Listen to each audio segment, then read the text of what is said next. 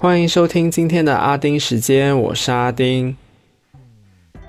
这周很多新闻，所以讲到来呢，我应该会口干。所以今天这集呢，算是满满的阿丁看天下。因为今天要说的东西都蛮沉重的，所以有点说不出开心的事。那今天会讲四个心得，当中三个是关于大马的新闻，然后还有一个是中国的新闻。好啦，那就开始吧。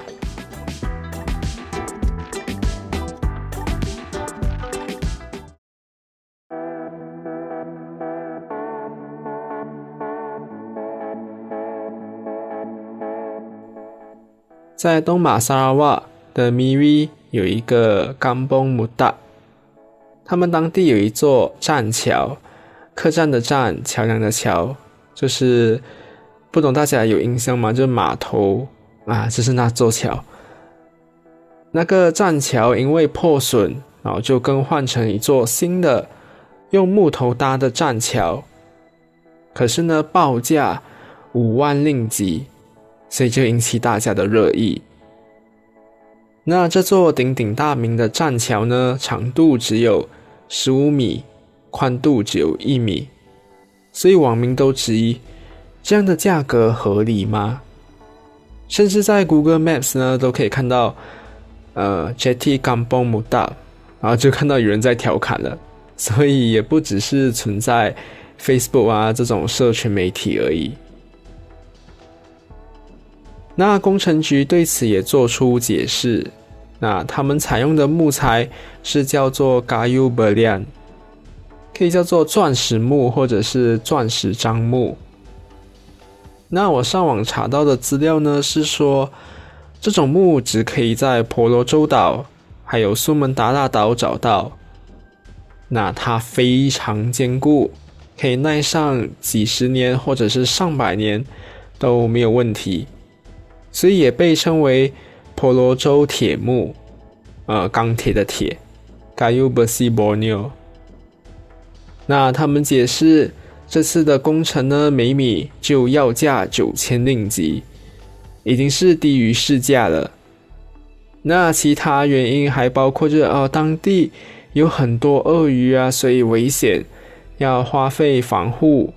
然后因为是乡下，所以运送建材这些通往栈桥的路就不好走等等，所以就增加了整个成本。可是网民们呢，都还是不买单。那我就有看到当中马林国会议员曾立康发表的评论，他就有说，有处理过政府拨款的工程，就会知道政府工程会比市价高，是正常不过的事。哈，正常不过是开关引号，嗯。然后因为是工程局监督，还有施工。所以材料规范呢会比普通的工程高，材料成本也就会高，而且政府工程的放款呢也比私人借的慢，所以没有高利润的话呢，建造商通常都不会去借。可是这次他说，嗯，问题有两个，那我这里就简单说一下。那第一个他是说就要看。国州议员给多少拨款，才会有什么样的结果？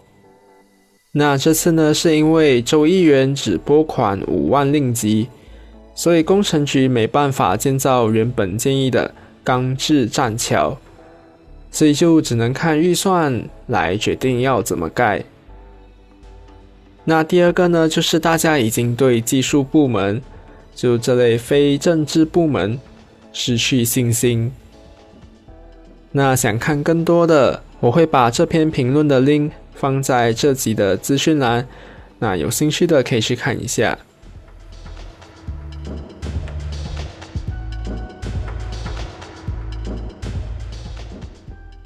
雪州苏丹最近买了一幅油画，那画的是国会下议院的议员们变成人猿啊、青蛙这些动物。而议长的表情呢，像是在告诉他们 “behave yourself”。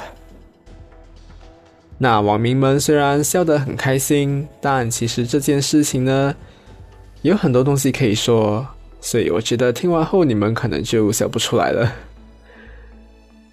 那我这里就先举我看到的事情。那我看到有两个，第一个呢就是议员是大家选出来的。那画家既然把议员们画成是动物，就代表把他们投出来的我们其实也好不到哪里去。那第二个呢，就是这类侮辱性的画作，通常画家都会被法律对付，像是有一九九八年通讯及多媒体法令等等。但是这次这位画家却没有被法律对付，所以有点让人意外。那就在雪州苏丹买了这幅油画的新闻引起热议后。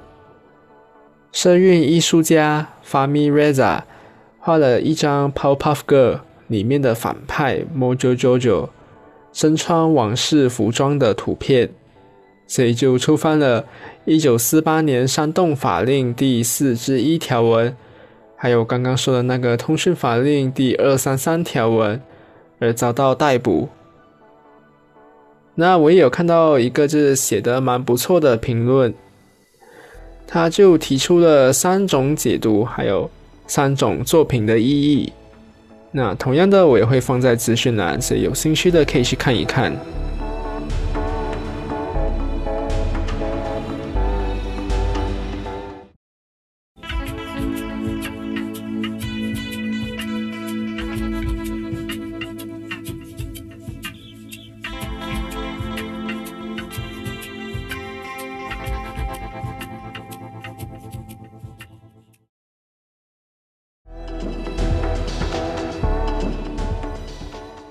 第三个新闻呢，我要说的就是最近吵到最凶的五年前新山车祸案的判决。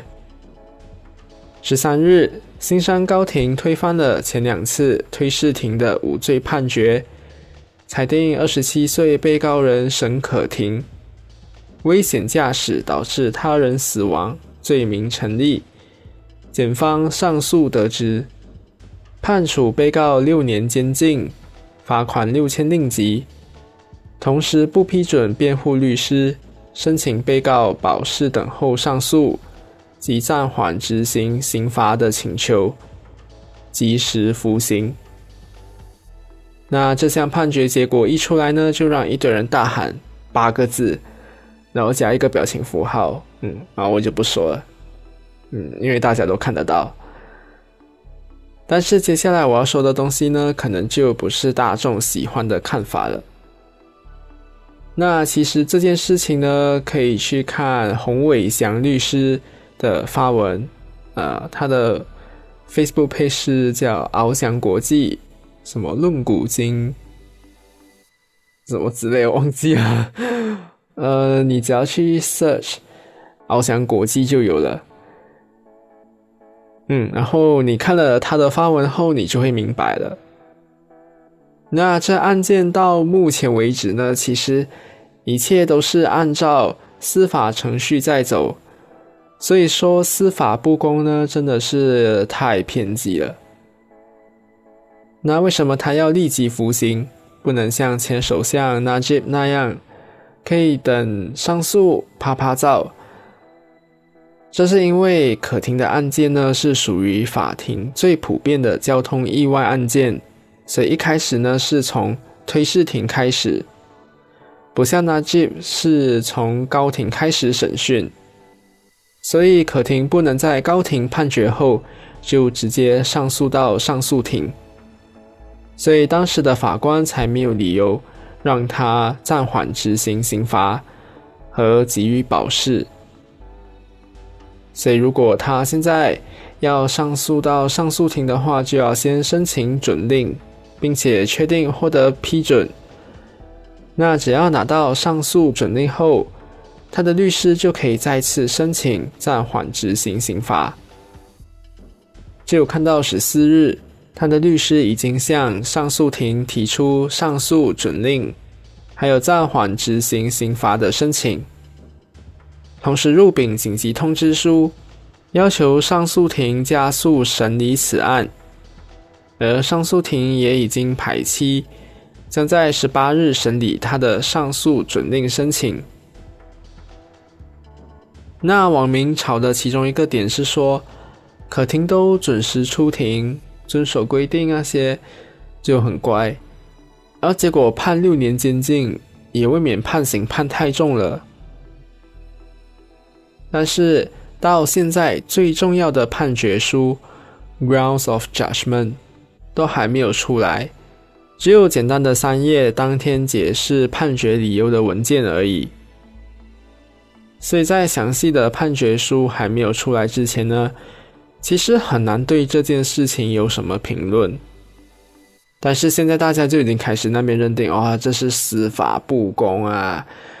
有的甚至还认为。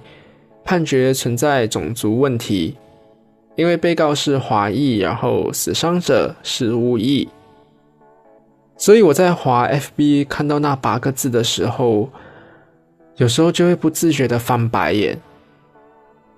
然后我也有看到，就是以前乱加脸书好友的时候，就加到一位读法律相关的人，那他也是说了和洪律师一样的话。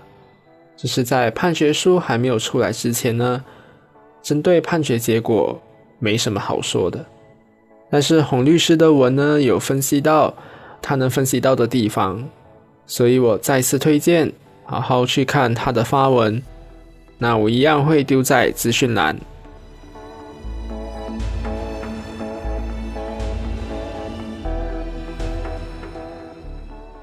最后就来说中国的清零政策引起反弹。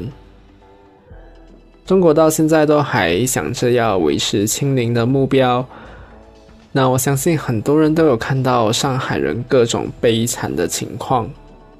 那其实被封的也不是只有上海，广州啊、吉林等等地方呢都有封锁措施。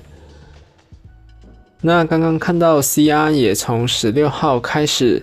到十九号会实施临时性管控措施，全市小区人员非必要不外出。所以现在锁来锁去，开来开去，然后那边锁开锁开，嗯，我不知道那些人怎么活得下去。不过现在大部分大家看到听到的都只是上海的故事而已，所以。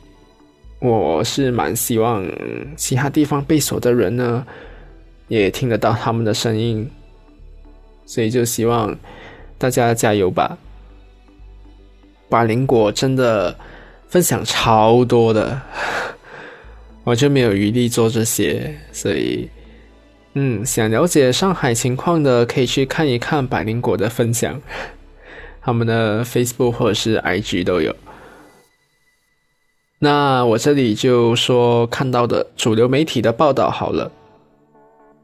嗯，主流媒体真的没什么看到在报被封锁的人有过得多么的悲惨，有报的也只是轻轻带过，主要都是报道政策面啊，还有确诊这类数据而已。官媒自然都看不到，而且还在试图转移焦点。就那边说啊，美国发布了人权报告，哎，笑死人了。美国那么劣迹斑斑，是全球最大的人权赤字国啊。